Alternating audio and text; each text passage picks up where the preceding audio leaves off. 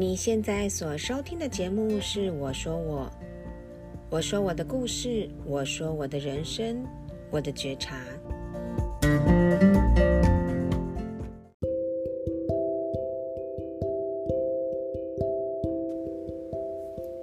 Hello，欢迎收听《我说我是 Rika》。这礼拜大家过得好吗？嗯，上个礼拜呢，我跟大家分享的是，呃，我遇到的不好的心理医生，或者是应该说跟我频率没有搭在一起的心理医生。那跟别的人可能也不错。那但是呢，我这礼拜本来要讲的是我自己遇到的其他的医生嘛。不过我是想要先分享一下，就是我目前看的这位心理医生。我礼拜一刚好跟他有约诊，这个是在我呃睽违两年之后再次呃挂挂号，然后想要问他一些问题的呃一位心理医生。那嗯，其实两年多前呢，他我们找到了一个，我终于找到自己的症结点啊，他非常的高兴，他告诉我，你再也不用吃药了，因为你找到重点。那当然，他当初给我开的药其实是很简单的药，不是重度忧郁症的药，比较像是呃松弛、松弛肌肉松弛的那一种药，所以很浅，可以吃半颗，可以吃一颗。那嗯，基本上我这两年过的，其实我一直在找寻。我需不需要回去看他？可是好像都没有一个契机点。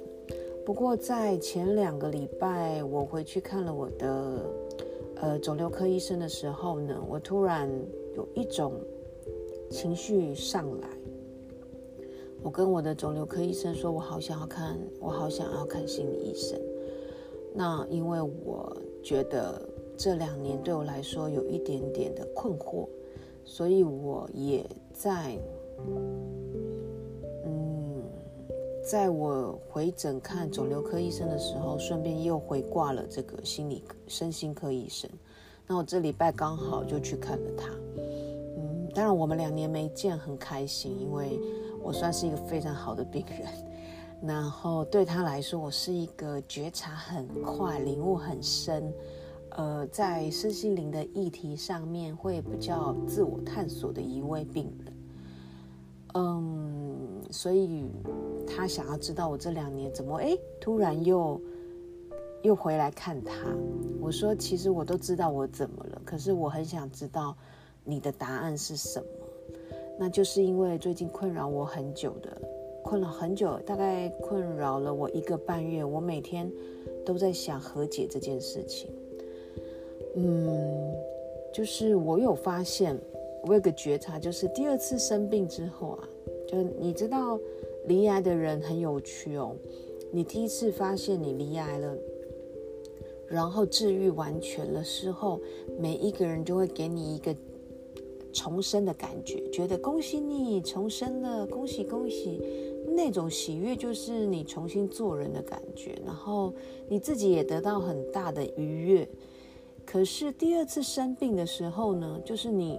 在被判刑说：“哎，你又生病了”的时候呢，除了我自己的治疗之外，其实他旁边的人都开始会帮你探究你自己为什么生病啊，怎么又生病啊？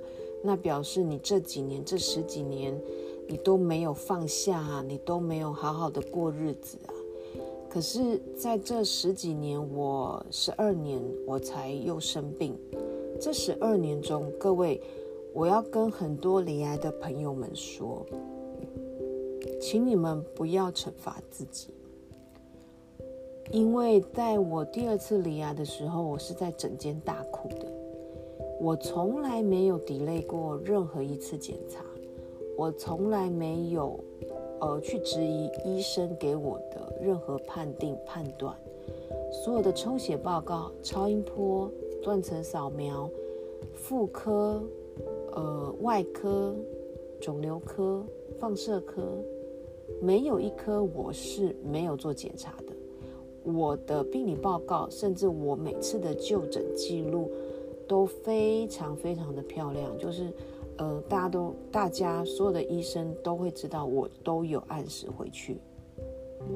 嗯，大概在四五年前，在我第二次生病的四五年前，我的确有开始发现我自己不舒服。那所以，我回诊的时候也会告诉医生。所以医生就会安排更多的检查，可是都没有什么问题，除了一个比较特别的是贫血，因为我突然是贫血，那可是我也承认我那时候比较累，比较忙，但是医生也特别又因为贫血帮我安排了很多检查，后来最后是判定类似，嗯，比较像是。缺铁性的贫血的问题，所以针对缺铁性贫血的状况，我们也做了一些治疗，也在红血球就慢慢的回来，而且我掉的状况并不是说像有的人到三啊六，没有没有没有，我就是在血球是九，本来都是维持十二嘛，那就是掉到九，那医生觉得这个指数是比较特别的，其他的部分呢，我都蛮正常的。好，那我第二次被判断说哦，你离癌的时候，我回回审了我这十几年的生活方式。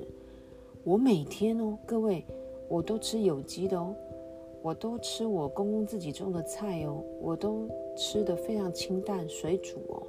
所以不要，嗯，在我第二次离癌的时候，太多人提出很多很多的质疑，很多很多的给我宣判。你一定是怎么样？你一定是怎么样？如果我都听了，我可能就会否定自己，我就会觉得我真糟糕。我生病了一次，我怎么没有第二次对自己好，然后让自己再生病呢？没有，没有。我审视了我的十二年的生活方式，我没有啊，我对自己超好的，我该吃的、该喝的，我其实都。嗯，都还不错，过得也蛮快乐的，身材也恢复得很快。我不知道我哪里出了问题，那当然最后可能是压力，也可能是就这个压力呢，我可能之后可以再跟大家讨论，因为这也是我跟身心科医师一直在找的一个压力点。这个压力点呢，比较大的关系就是婆媳、姻亲跟夫家。的一个压力关系，但我今天要讲的是，就是我这两年，就是你复发之后，再加上后来的转移，嗯，我有发现一件事情是这两年，就是我我我整呃我治疗完成后，呃重新回归生活的这两年的生活，遇到一个很大的改变。那这个改变就是我发现了我没有什么说话的权利跟地位。我不晓得是不是你反复在生病的人，是不是也有这种感觉？高血压、糖尿病、心脏病等等，你可能就会被人家说啊，你就是吃太多甜的，你才会糖尿病；你就是那么爱生气，你才会高血压；你就是这么急躁，你才会心脏病。你就是没有运动，你才会心脏病。我也被判刑。我只要讲什么东西我煮了很好吃，我觉得什么东西吃起来超营养、超健康、超棒的，我就会被噔噔打了一个叉叉。因为别人投射的是，要是真的很健康、很营养。你怎么会生病？所以你吃的东西对我，我没有想要吃，即便这个东西是芝麻也好，是青菜也好，嗯，多喝水也好，好，这些建议在别人的眼里就变成噔噔，我不想要从你的嘴巴听到你觉得很健康、很营养的东西。好，所以每当话题是吃的，我只要发表言论的时候呢，我就会被一个我不太会讲那个眼光，就是扫掉那个眼睛瞄一下，撇掉的那种眼光，然后别人就会开一个新的话题，所以常常在我这边变成据点。其实这感觉非常多次以后，你就会发现非常的明显，然后非常的不舒服。那如果你再讲到运动好了，也没有办法哦。你说什么样的运动很舒服？你觉得你做了瑜伽对身体多好？等等，这个也没有办法从我嘴巴里说出去，因为我说的别人也不会相信。如果真的这么好，你怎么会再生病呢？你怎么会转移呢？各位，所以我觉得第二次生病对我来说的最大失落点就是我没有了发言权。如果我今天要针对好一般的人都可以讲婆媳的问题嘛，大姑的问题嘛，教育小孩的问题嘛，可是我都不行哦。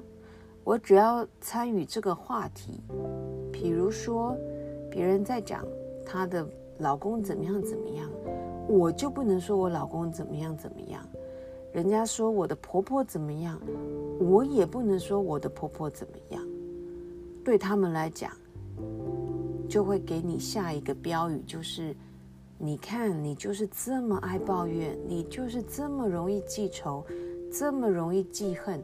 你才会生病，你才会一直好不了，你才会没有办法跟癌症脱离关系。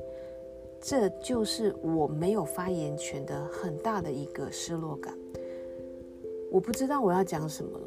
我后来回去跟神经科医生说，我真的不知道要跟别人说什么了。我没有办法跟我的好朋友们讲任何话题。只要知道我生在生病的人，我不知道讲什么。大家都想要呼一呼我，就是啊，嗯，好啦好啦，你不要想那么多。好啦好啦啦，你就是这样，你就不要再讲了。好啦，你你就是这样，我就是被人家摸摸头，说叫我停止这个话题。然后我心里就有一个很大的疑问：为什么你们能说？我不能说，为什么你能发泄，我不能发泄？原来对我来说，这个表示我是埋怨，我是抱怨，我是想不开，我是记恨记仇。对你们来说是发泄，是嗯舒压减压。对我来说，我不能做这件事情。我其实在这两年不断的反复遇到这样的问题。我跟医生说，我觉得我只能跟陌生人讲话，不知道我生病的人讲话。如果我只要跟生呃知道我生病的人谈任何话题，我觉得我被孤立了，我被边缘了。我觉得这工这种过程非常痛苦，这种氛围很令我难受。我有跟我的呃。亲姐妹就是我自己的姐姐妹妹讨论过这个话题，当然我姐姐会说，你不要想那么多，甚至他们也会听我说，听我抱怨。可是我觉得我的生活范围，我的人际关系越来越狭小，因为我只能跟真正自己的亲人说话，而没有办法跟朋友说话。难道我就要脱离我的朋友圈？我几乎变成我不想跟朋友来往。第一个，我不想要解释我心里的感受；第二个，我心里会希望说，为什么你们不能了解我，或者是说，为什么不能一视同仁？这个为什么都在我的内心打转。嗯，那我就跟医生做了这样的回，这样子的说。说法，那我记得我一个朋友很爱讲和解这个关系，他觉得和解很棒，他觉得人一定要和解。当我在遇到这个话语权地位都不见、边缘化的这件事情的时候，我的确也得罪了一些亲朋亲呃比较亲的朋友，我甚至觉得你我讲了几百遍了。为什么你还是这样对我？为什么你还是觉得我可以像正常人一样。我现在做了治疗，而我现在还在吃化疗的药物，我就是有太多太多的不舒服、虚弱的时候，需要配合的饮食，呃，配配合的呃，比如说太阳照射、防晒等等等等等等，很多很多皮肤上的问题，呃，身体上的问题，药物的排斥的问题，我已经讲了很多遍了。可是我有发现，就算我跟你讲了，你还是会忘记。但我不想要每一次见面我都要讲一遍，这对我来说，我真的觉得太厌烦，我很累。我觉得对于朋友不把我当不把我的生病当一回事很累。但是我说任何话，你们也阻止我发表意见这件事情，我也很痛苦。所以我不知道怎么样继续朋友的关系。那我有跟医生谈到这件事情，所以我现在要讲的就是我这礼拜，嗯，呃，两件事情，就是我跟我的医生说了这件事情之后，医生给我的回馈，还有我有个朋友在针对和解这件事情上，在脸书上做了一些发表，我觉得。说的太好了，因为我并不想要放弃我的呃三四十年的朋友，呃二呃二三十年的好朋友的关系。那我一个一个放掉了朋友，我的确就更孤单、更孤寂。我可能只能在所有的社社交软体上面看到大家很开心的玩乐，可是那离我好远哦。可是我。不是不想跟你们玩，而是我没有办法真正的放宽心。或许，或许因为你们给我的回馈，变成说我会有一个先入为主的观念，是觉得如果我今天跟你出去玩了，你是不是又会讲那些话给我听？你是不是又会给我那些回馈？那我要怎么小心翼翼的讲话？我才不会得到你那样给我的回馈呢。如果我真的告诉我朋友说，我为什么这么跟你保持距离，是因为我再也受不了我的话讲了两百遍，你还是不当一回事。我必须好好照顾我的身体，我不能吃生的，我不能照太多太阳，我不能。呃，运动太久，我走路太久，我会累。我每次讲这些，你的回馈都给我是真的假的？也太夸张了吧？哪有这么夸？哪有这么严重？我觉得或许我的外表已经很像正常人了，我的治疗期已经过了两年，可是有一些东西还是持续，有一些东西是不可逆的。它是不会回来的，胸部割了，它不会再回来吧？你电疗后的皮肤，它的感应就是不会再回来了吧？他的触觉就是没有了吧？你的淋巴割掉了，你就是不能提重的了吧？你的血液回流就会不好了，对吧？你们懂吗？你们不懂。你每天吃化疗药，你身体很虚吧？你要吃很多高蛋白吧？你们懂吗？你们不懂。可是我真的告诉你们，我就是要这样子的时候，你们回馈是真的假的？哪有这样？也太夸张了吧？是你自己的问题吧？这些回馈对我来说是很受伤的，因为我必须遵照医生的医嘱。但是你给我的回馈是这样，我我有点不知所措。好，这是前半段，前半段我已经讲了十九分钟了，所以接下来我就要讲我跟医生说的这些内容之后，医生给我的回，呃，的确有点像醍醐灌顶。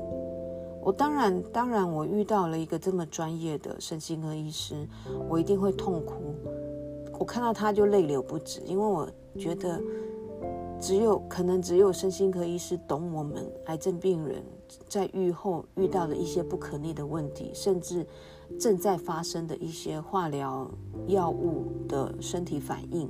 我相信医生是非常能够体会的。那医生只告诉了我，或许我今天可以告诉所有你也生过病、你也正在生病的人，你们可能以后会遇到的问题，或者是你们正在遇到的问题。神经科医生的回答或许给给了我力量，也会给你们力量。嗯，不可不可讳言的。呃，癌症病人在这个社会地位跟呃投射上面的一个刻板印象，就是低人家一等。现在对医生来说，他当然觉得这个氛围风气是有比较好一点。可是我个人，我是我是呃呃当事人嘛，其实我的感觉是没有。就是我必须隐瞒我是癌症病人这件事情，或许我还才会被你正确对待。那我只能说，周遭在我二次离癌甚至转移之后，呃，我我被待遇的状况就是次等公民。我的社会地位就像医生说的，是比较下一下一层的。他们对我们的感觉是这样子。再者，医生说，嗯，这种感觉一定是很不好。他都能够，医生都能够了解，也能够体会。不过，他觉得，当你的朋友，如果你也是生病的人，就像我的朋友，不断的会写一堆励志的卡片。不断的会传，他觉得金句啊，很赞的，呃，生命的力量啊的这种句子给你，然后跟你分享啊，还有会买一堆抗癌的书啊，呃，或者是说他得到启发，对人生的希望充满着前进的动力的书啊，给你。其实医生的意思是，你有没有？你可以，就是我们都可以去回想一下，我们的朋友是不是都这样对过对过我们？如果你也被这样很大的压力，好像你你不看这样的书，看了这些这些书，你没办法，呃豁呃豁然开朗你自己的离癌，你不能够解脱你的离癌，你不可以嗯。放下，然后重新展开你的生活的离癌这件事情，如果他给你的奋斗的金句，你没办法释怀，呃，把它吸收，然后释怀你的癌症，你是不是也会觉得你好像辜负了你的朋友？你是不是会觉得压力很大？就是如果你真的没有跳脱，他都已经这么努力给我这么多，呃，关怀的字句，呃，给我很多书本。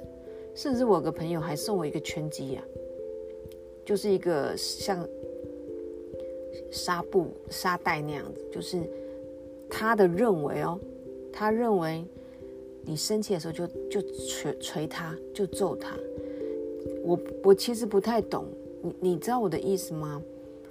我不太会这么愤怒的生气，所以是不是外面周遭的人都觉得？离癌的人就是太容易生气，所以要找一个东西发泄，所以他去买了一个这样的东西给我。其实我是觉得有点好笑，因为我不需要，因为我本来就不是一个爱生气的人。我不需，我不会摔东西，我也不会踹东西，我更不会丢东西。我不太知道你给我这个纱布，我连拳头都伸不出去。我的两只手都已经开过刀了，我现在是没有办法用那么大的力气去做这件事情。当然，加上我不知道拳击对我来说的意义在哪，因为我没有这么愤怒啊。对我来说，离癌这件事情我没有很愤怒啊。对我来说，我就是治疗它，然后面对它，解决它，然后过我的人生，就这样子。就像心脏病的人，他要吃心脏药，他要带一些呃探测心率心律不整的的仪器，呃要去装支架。高血压的人、糖尿病的人就要控制饮食，控制血糖，控制糖分，控制呃咸度。啊，肾脏病好了，肾脏病也是。我们只能面对我们的人生，然后往前走。可是我不太知道，你怎么会觉得我看起来需要这些书？其实我不太懂。当然，我的朋友给我这些书的时候，我都会欣然接受。可是我有发现，你没有，你没有真正的了解我，你没有觉得我好了，你觉得我就是要不断的被这些励志的东西堆叠。我不需要。如果人生都要这些励志的书，我可以告诉正正常的人的你们，如果听听众你们是正常的人，我要告诉你们这些正常的人，我们已经走过了很艰苦的化疗，很痛苦的电疗，很不情愿的。充人工血管，吃塔玛西粉，吃了五年，很不情愿的开刀，不情愿的复发，这些我都用了我的勇气去做了每一次，去走了每一步。说真的，我为因为做完治疗的所有得癌症的人，为你们感到骄傲，为我自己感到喝彩。因为，如果我们没有很乐观、很正面的思考，我们怎么能够熬过来？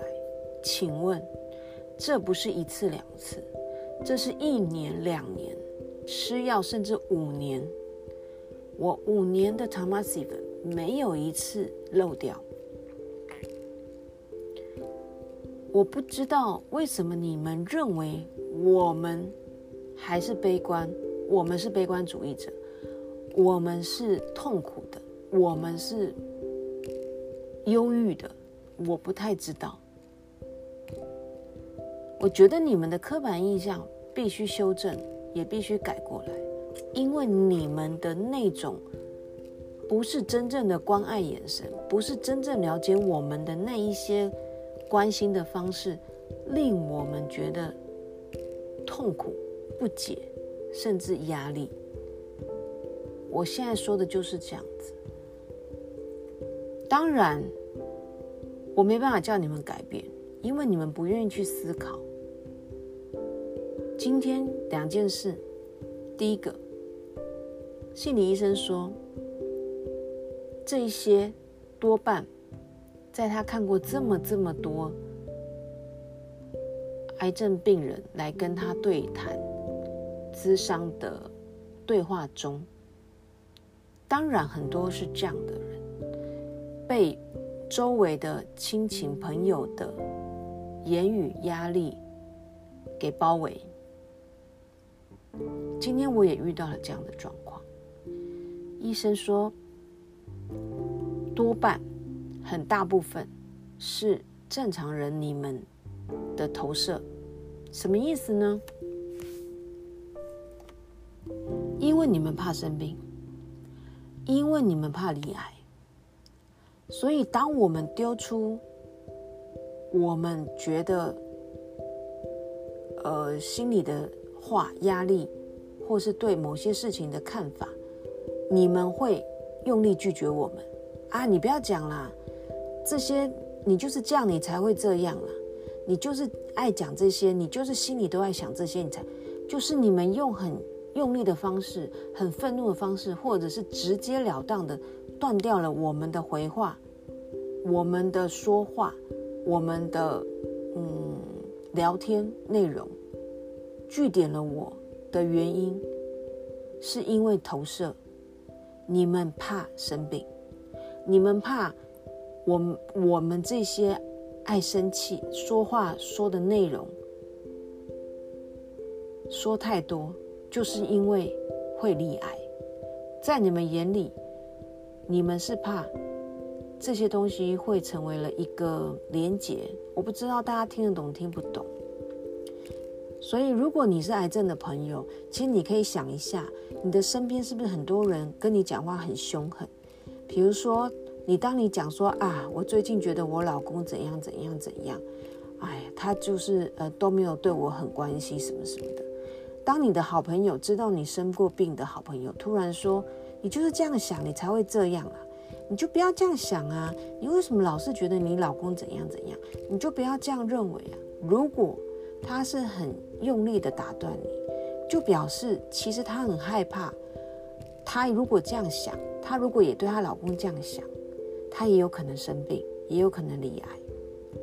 当他给你很多金句，要勉励你，什么从谷底爬起来，什么走过幽阴暗的幽谷，你就是重生。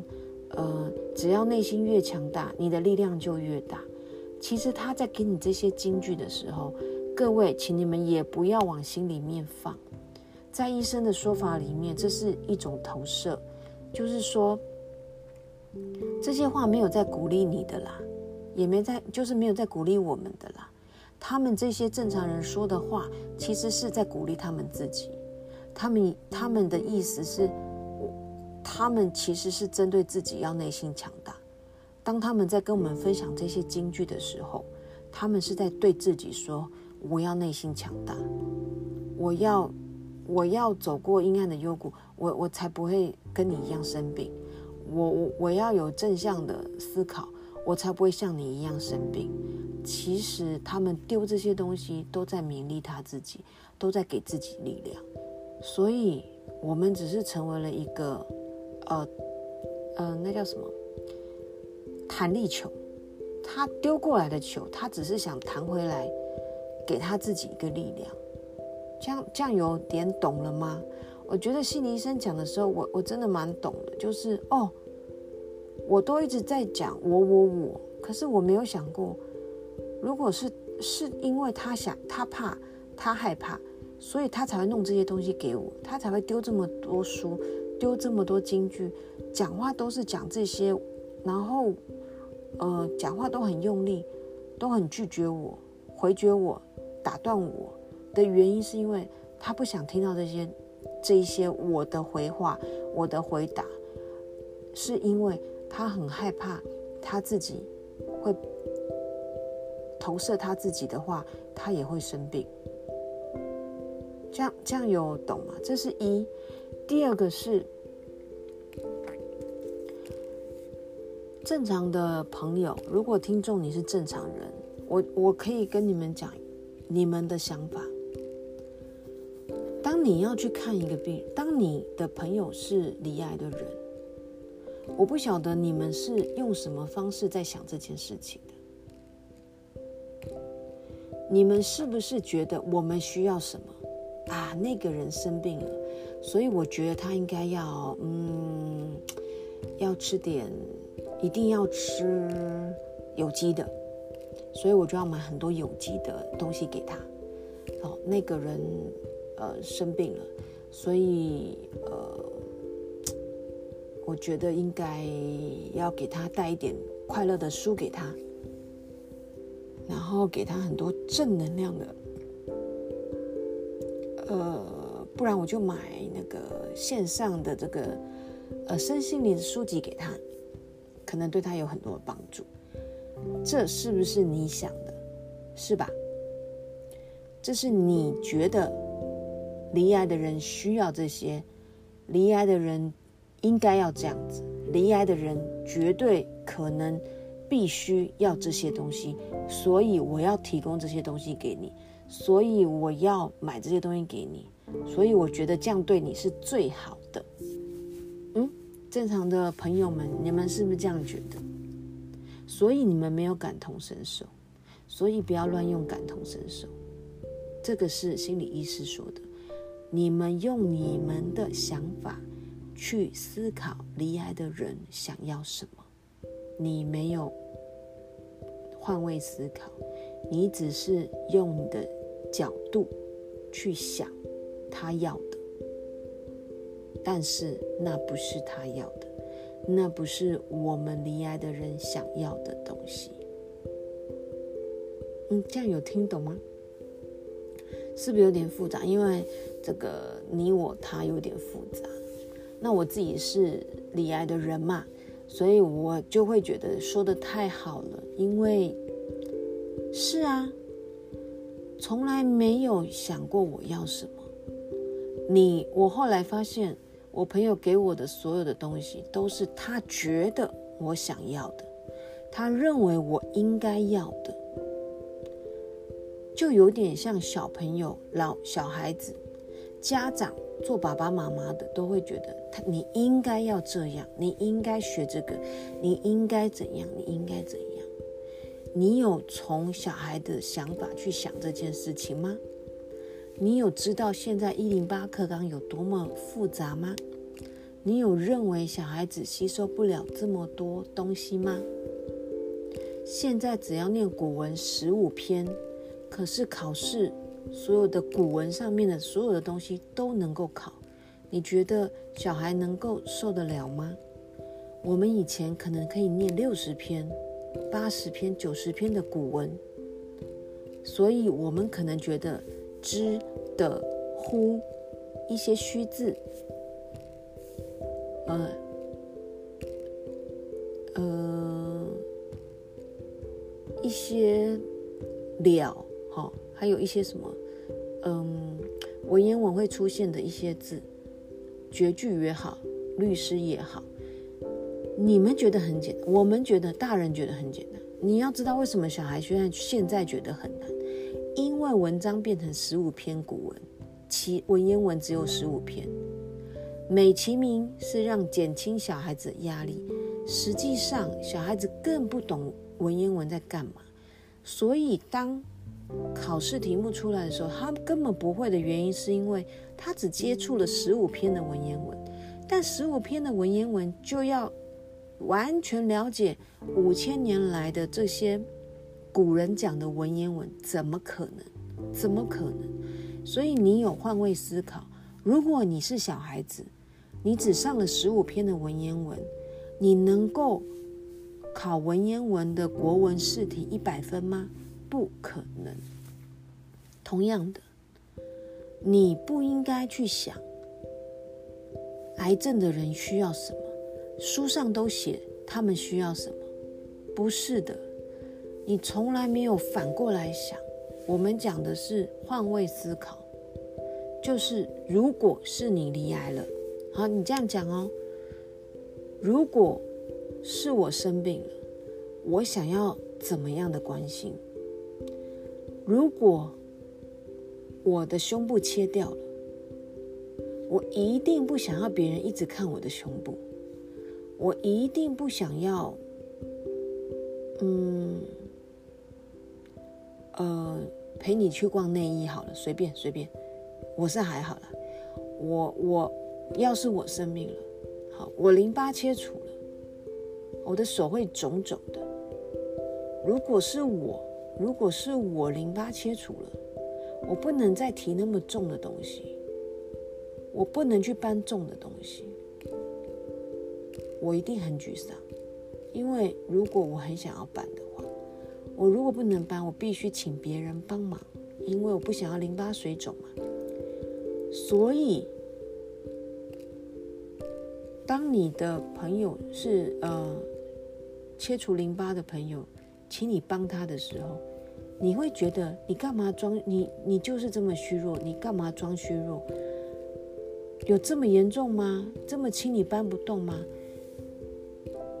如果如果你就是那个被切掉淋巴的人，你可能就不会这样想的，你可能就会马上说：“哎，我帮你，我帮你。”这就像我老公会知道我没办法拿太重的东西。我只要说，哎、老公，你帮我，他就会马上说，好好好，你要搬什么？你不要拿太重的。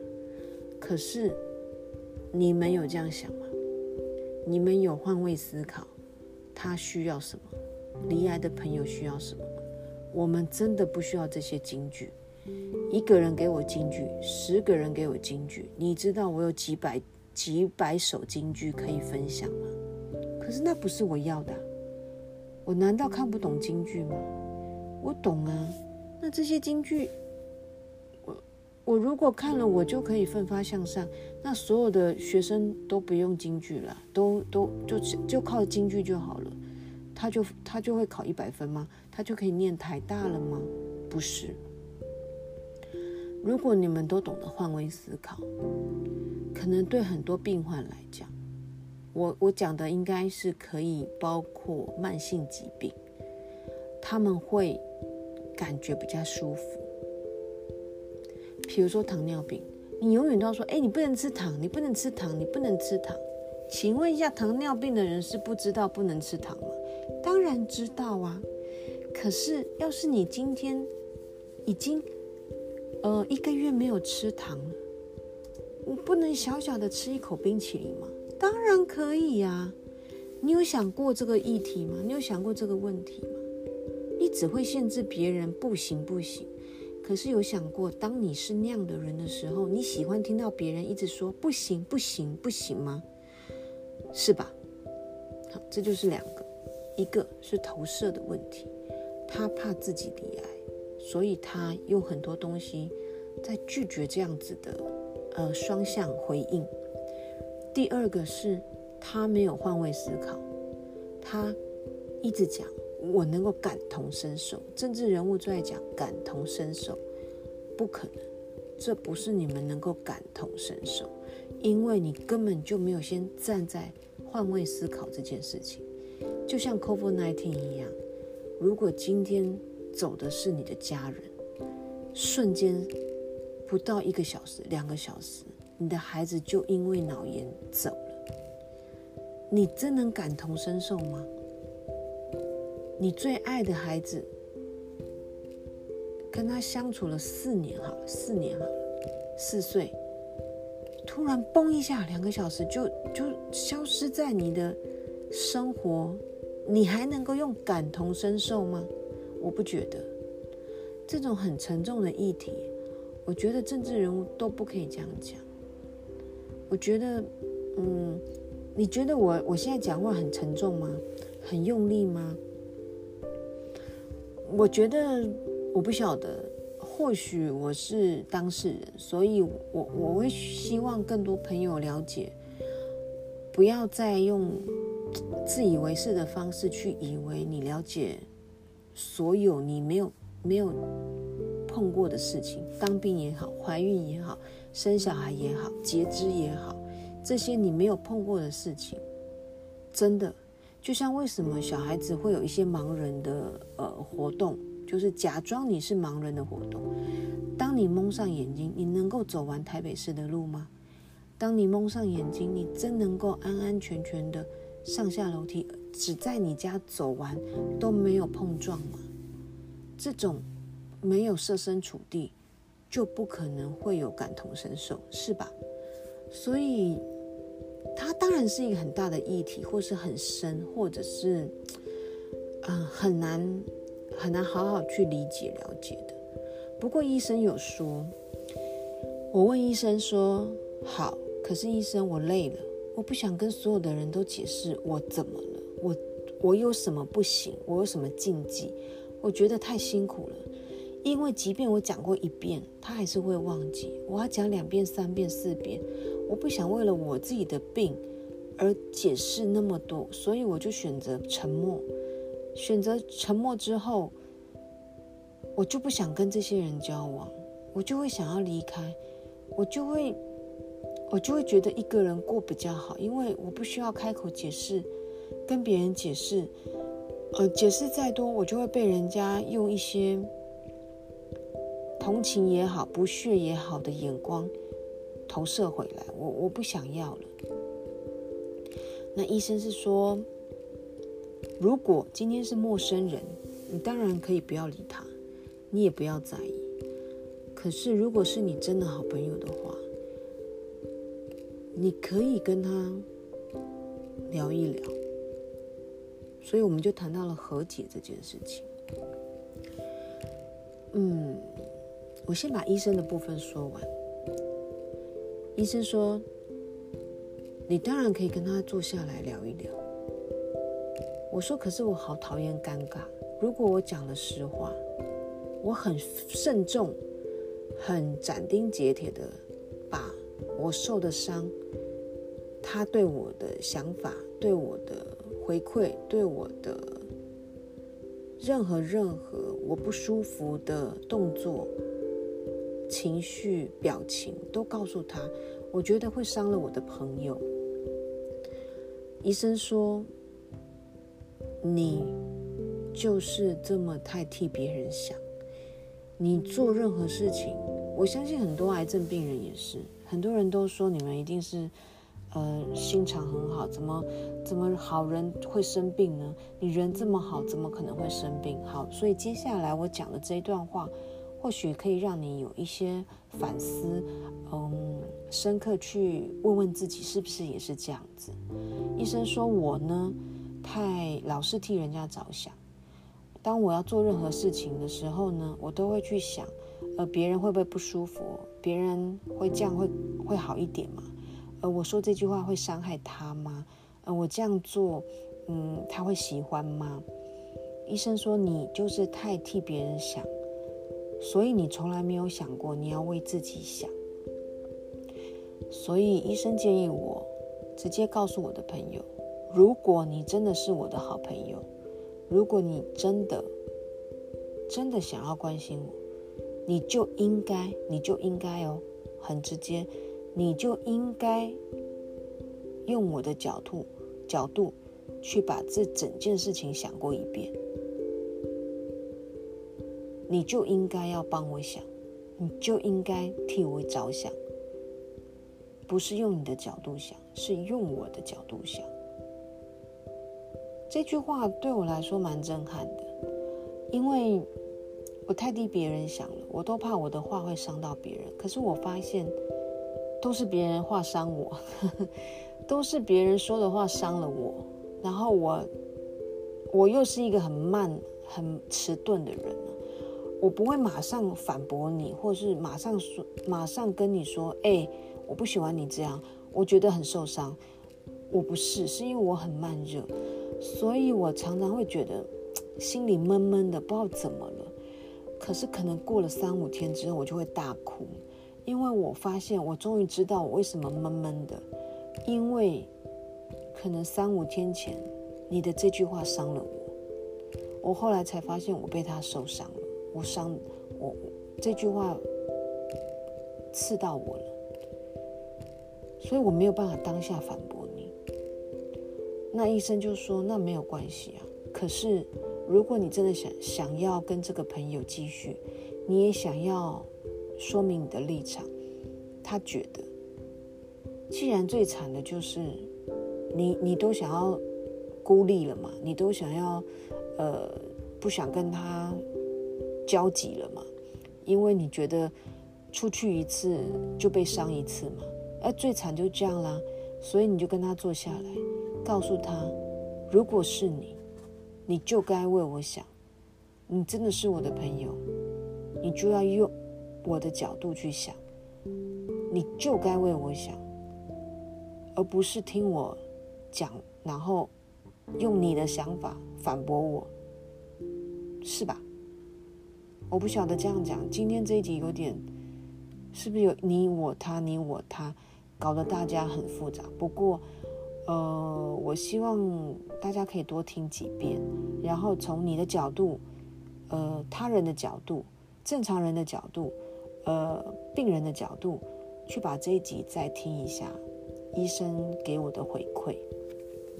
那我刚刚讲到一个和解，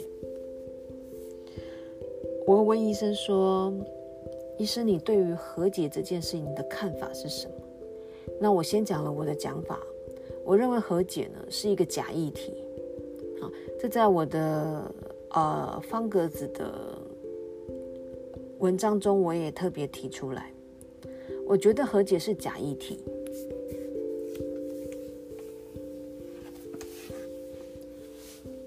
嗯，因为所有所有的。疗愈的书也好，身心的书也好，常常叫我们要去找到我们童年发生了什么事情，然后要跟童年的我们和解。可是我相信很多人找到原因，比如说你会为什么会嫁一个家暴的先生？因为你长期被爸爸家暴。你为什么呃会情绪勒索别人？因为你小时候就被爸爸妈妈情绪勒索。这个我都觉得是对的，是有关联的，是没错的。可是当你找到之后，我我觉得一定很多人在想一个问题。那我怎么跟我自己和解？我怎么和解？怎么和解啊？然后这件事情又困扰了你。其实有一个，我觉得一是你找到了问题点，很好，放着，你就放着，因为总有一天你可以知道这个答案是什么。可是你必须用，就是用自我去体会你的人生。当遇到同一个点又跑出来的时候。你一定会马上觉醒啊！我知道，就是因为这样子，我就是因为小时候，所以我现在又这样了。当那个点出来的时候，你一定会知道你要怎么解决。所以我觉得不需要一直找和解这件事情。好，就是还有一个就是和跟家人或是跟你的。什么朋友和解？就像我说，医生，难道我要跟我朋友和解吗？开一个和解大会吗？为什么要这样讲？我有一个朋友，嗯，他小时候一直很在意他妈妈很偏心哥哥，然后对哥哥特别好，然后他都不好，哥哥都可以买新球鞋，他都不行，他觉得妈妈很偏心。这件事情呢，到了大，妈妈还是偏心哥哥。哥哥想要买车，妈妈就说好，好。但是哥哥又很疼妹妹，所以其实妹妹也觉得哥哥很好，好。但是当有时候讲到兄妹的事情的时候，他又会发现，妈妈你又是特别偏袒哥哥。这件事情呢，他跑去上了一个几万块的身心灵的课程，三天七万块吧。我是不知道为什么这么贵了，反正三天七万块，他就分享说，他觉得太棒了，太棒了。那我就问他说，棒在哪里？他就说，呃，很多激励啊，每天就团体喊话，喊话喊话，我会越来越好的，呃，我们会朝正向发展的。当然这一个嘛，那另外一个当然就是。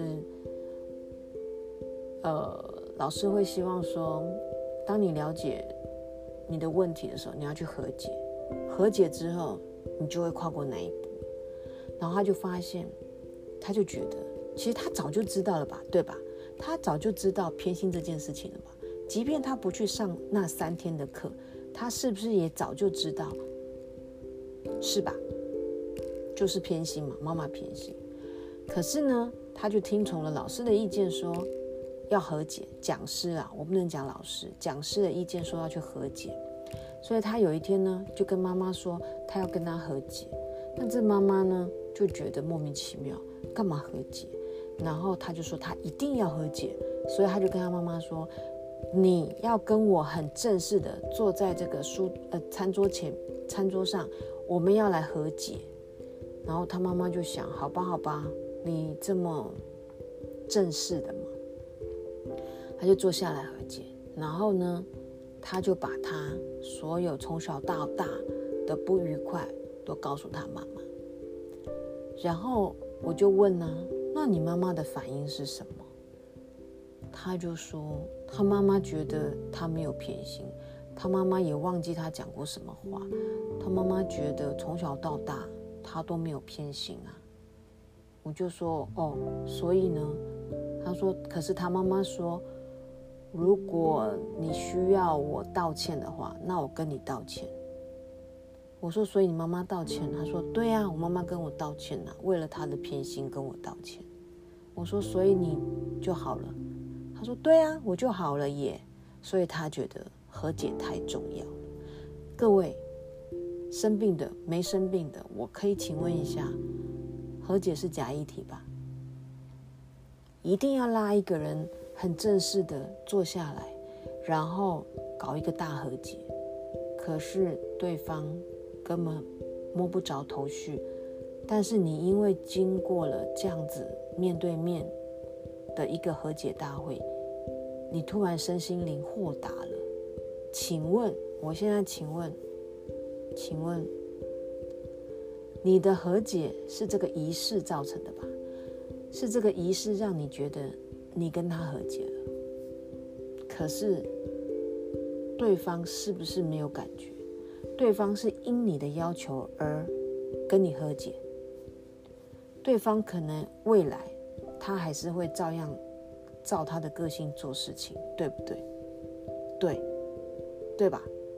他妈妈应该还是会照他的生活方式继续过日子，偶尔也还是会宠他哥哥一下吧。可是和解的是谁？是这个女生，这个妹妹自己觉得她心灵得到和解了，但是。我请问一下，未来他妈妈还是一样偏心的时候，请问这个妹妹会怎么想？她不会觉得妈妈偏心喽，因为她觉得她跟她妈妈和解了，所以她会对于妈妈偏心这件事情有另外一个看法，就是哦，她呃，那叫什么？有教无类。或者我们讲分门，嗯、呃，分，嗯、呃，就是分层次吗？还是说分不同的人给不同的？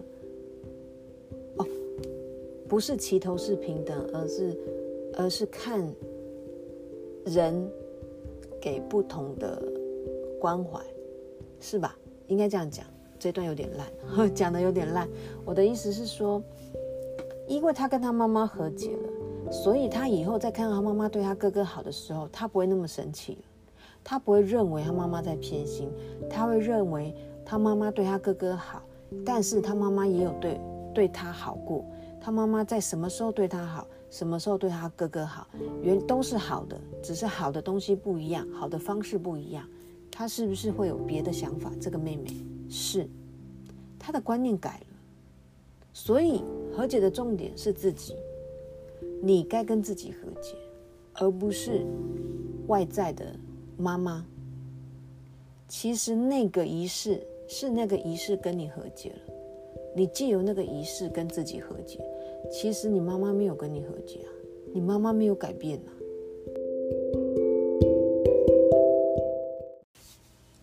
嗯，今天这一集呢，本来我是很兴奋的要跟大家分享，可是好像讲一讲变得很严肃，因为，呃，这有点像在剖析自己的内心，就是这两年遇到很多人用他们的角度，用正常人的角度在看，呃，癌症的病人，我觉得有一些有一些东西我能够消化，就像是我常常讲烫伤的病人。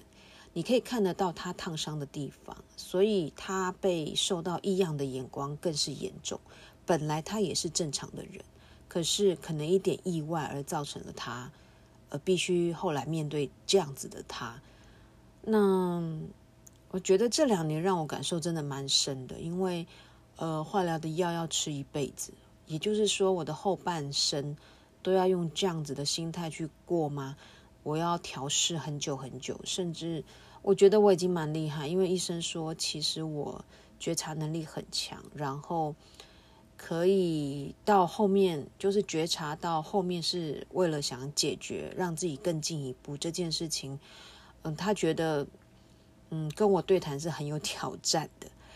呃，我其实就是想要让自己过得正常一点，然后把自己找到一个能够回归到一般人的生活上为目标嘛。那跟我第一次生病大概意思是一样，可是这一次真的比较困难。第一个是年纪到了，比较年纪大，这个新陈代谢、心理、脑袋都没有像年轻人那么灵活嘛，所以外外在的改变比较难的时候，就更加容易沮丧。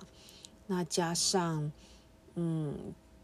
这两年遇到的这个言语的冲突困难跟，呃，我觉得真的是蛮打击的。所以这一次跟医生谈话，我得到了蛮多的回馈，就是我终于知道我自己自己软弱的地方，就是太对别人好，而对自己不好。所以反过来讲，我应该要让别人很坚定的看到我。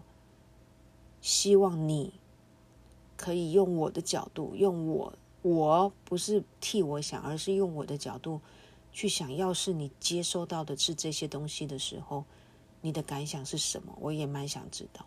就像当你如果一天还好，如果你一个月都蒙着眼睛，你可以，你才能够告诉我，当盲人是什么感觉？其实大概就是那样子的换位思考。嗯，今天讲得很沉重，可是希望对大家都很有帮助。不管是你想关心的人，或是你需要被关心，我希望这些都是一个很好的出发点。嗯，那今天就先到这样子喽，我们下次见，拜。